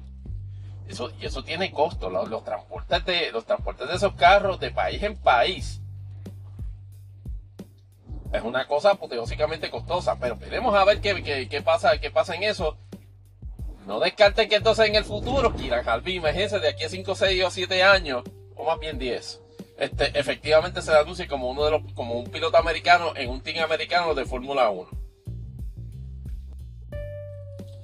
Para culminar Impopterables esta semana, Quick Shot sobre dos, o tres cositas. Uno, en anime estrenó la, serie este, eh, Body Daddies, que es un trabajo original, no es basado en ningún manga. Y la historia cuenta de, una pareja este de, asesinos que, son, que son adultos solteros que, que, viven en el mismo lugar y de momento están en una misión donde este, una nena los confunde con uno de los protagonistas y ellos este, resulta que el papá era la tarjeta de la, de la, de la, del trabajo de asesinato que iban a hacer en ese momento. Y de hecho terminan matando. Obviamente, en la confusión, este, y, los personajes, el personaje de la niña no se da cuenta que efectivamente, este, a, su papá realmente lo habían matado y, este, y obviamente acepta al protagonista como, como su papá. Wow consideraciones y como dije en Twitter, verdad es que no son este, excluyentes sobre el asunto. Me parece que los vibes, eh, por no decir copiete, de Spy Family, que es mi, serie favorita de 2023, digo de 2022. Y obviamente este culminó en buena, en buen estado para una para la próxima temporada que estaría arrancando este año, pero me imagino que luego, luego más, más tarde en el año. Ciertamente es una copia de Spy Family, obviamente es la dinámica este, pues, de dos personas que de, tres, de una familia de tres que no son este, familia sanguínea de la otra. Obviamente, este, la, la, protagonista niña no se compara con Anya en términos de, en, términos de, digamos, de encanto, eh, esa piensa. Y los dos protas, pues, son este genéricos asesinos. Este, eh, este, en, en, serie tipo shonen, este, jóvenes a lo que me lleva al, al, siguiente punto en términos de, controversia. ha habido una mini controversia a nivel del mundo del anime insinuando de que, eh, los dos protagonistas en esta serie, y esto fue inclusive viéndose eh, visual art y, trailers de, la serie, de que, de que se iba a establecer de que efectivamente eran gay. Y entonces en el primer episodio de la serie, las circunstancias de los personajes dejan entrever de que efectivamente, pues miren, no son gay. O sea, este, uno de los protagonistas inclusive pues es medio palgo en, en, la forma en que se relaciona con las mujeres. Y ha habido una acusación de que los autores de la, de la serie este, cayeron en, queer, en queerbaiting. Este, o sea, esa, esa, esa tendencia que se critica en el, en el desarrollo este de trabajo este de entretenimiento, en el cual insinúan que ciertos elementos protagónicos en, en, una obra son este tienen una tendencia o una orientación sexual este particular y cuando y lo usan meramente este como gancho para crearle este conmoción. En mi opinión personal, es eh, Body, Body Daddies no es bajo ninguna circunstancia ese tipo de trabajo, ni una serie que aluda al queerbaiting. Eso es un construct en términos este de crítica o de, o de percepción que se ha, que, montado entre una, un peliculón que se ha montado la gente con respecto a esa serie. el primer episodio estuvo... Eh, yo lo voy a seguir y bajo la regla de tres episodios ver si efectivamente los tolero. Obviamente me, me mortifica un, poquito, eh, un poquito, no un pocón, las demasiadas similitudes este, con Spy Family. Pero veremos a ver si en, Brilla con Luz Propia en esta temporada de invierno de, de anime, presentándose ya todos esos episodios a través de, de Crunchyroll. En televisión local, este, Guapa Televisión ha podido hacer la cosa más, digo, Guapa Televisión, no, Telemundo, acaba de hacer la cosa más estúpida que puede, que puede ser una persona. Rafael Lenín López, destacado bajo toda duda por uno de los estilos más corrosivos y negativos en términos de gerencia, de gerencia de, de departamento de noticias de la historia Telemundo por alguna estúpida razón, de hecho ya me explicaron una, decidió efectivamente contratarlo como talento. Y el rumor es este que efectivamente lo va a contratar como, este, como talento, este, como contratista de servicios profesionales. Con el propósito de insertarlo inmediatamente este, como ancla de una de las ediciones del noticiero, me parece que es la noticiero de, de la edición de las 10, y también integrarlo como una especie de analista tipo Jay Fonseca, de los que básicamente tú vas el inodoro y tiene una intervención en, el canal que esté, en este caso Jay y Guapa, esa es más o menos la situación que está, con el propósito de fomentar una marca de análisis este, eh, consistente sobre noticias del día, rodeado en la persona de Rafael Lenín López, de Rafael Lenín López. Una persona que no es bajo ninguna circunstancia analista, es, en mi opinión personal, un periodista de cuestionable calidad. Y no hablemos este, de, su, de, su atroz esta proyección este, escénica, por decirlo así, en, televisión. Amén de que tiene intereses políticos partidistas creados. Estamos hablando, este, estamos hablando del genio de, del de Luis Vigoroy, una persona que, que, que en el auge de, de, Alejandro García Padilla se dejaba ver este, este sin, sin mutarse este, al lado de él en, en todo tipo de actividades. O sea que yo no sé qué es lo que Telemundo está buscando, qué atractivo le ve, pero ese es el dinero de ellos y, tienen derecho a votar. Eso, eso en cuanto, en cuanto a televisión local. Y con eso, ciertamente, te cerramos esta segunda parte de Impoterables.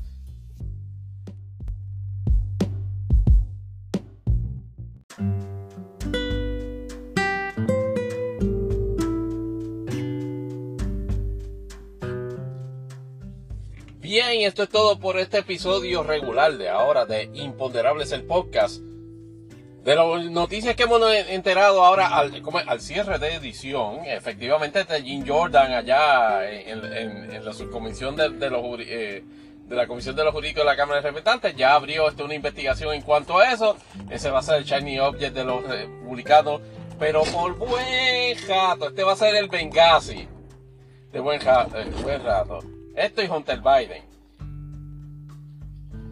como explicamos en la primera sección de este podcast, eso es altamente contraproducente en la medida que legitimiza, le, le, borona la narrativa de que la investigación entonces con respecto al manejo de los documentos eh, eh, eh, clasificados este, que hizo Trump, entonces este esa, esa narrativa de ellos de que no, de que no procede la investigación contra Trump, pues entonces se les cae. De nuevo, veremos a ver qué tan este medio, medio trampita lógica fue ese asunto este de los demócratas y qué tan realmente pues, pudiese ser un escándalo, o más bien un aspecto que la Cámara de Representantes pudiese explotar para efectivamente exponer a, a Biden. El detalle es que da la impresión da la impresión que el asunto por lo menos de Biden va a resolverse rapidito, por lo menos a nivel de la forma en que lo está evaluando el Departamento de Justicia y la información que se tiene.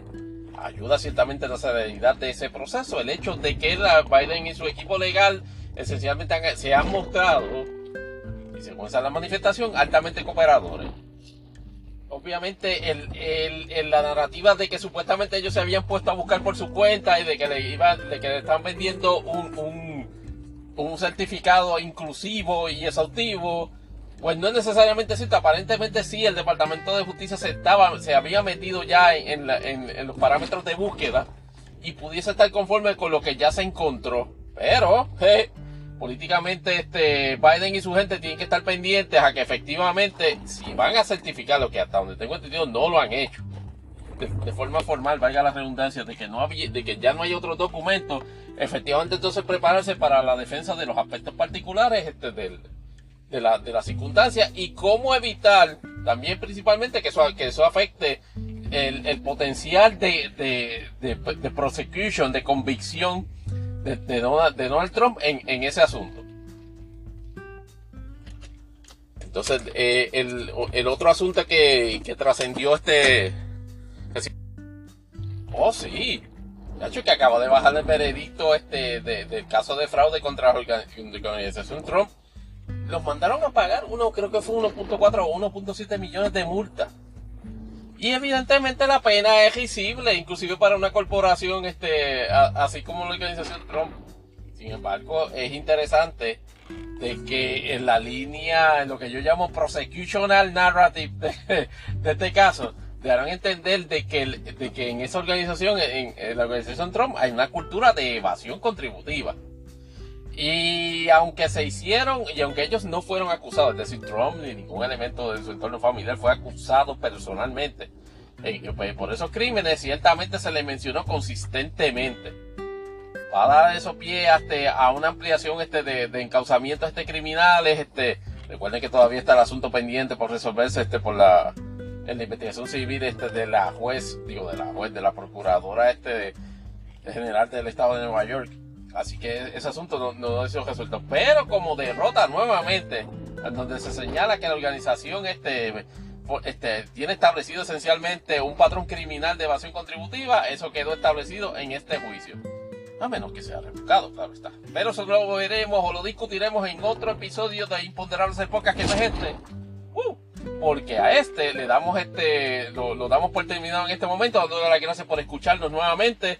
Por favor, por favor, escuchen el, podcast, por favor, compartan el enlace cuando lo escuchen con familiares, amigos, este, desconocidos e inclusive este se, se lo quieren enviar y dicen, mira, este es Bizarrap, este sesión 36 y, y dicen, no, oh, no, bambús, es un episodio de Imponderables el podcast. Hagan eso y se divertirán y, declararán mucha alegría este, a, sus vecinos, familiares y amigos.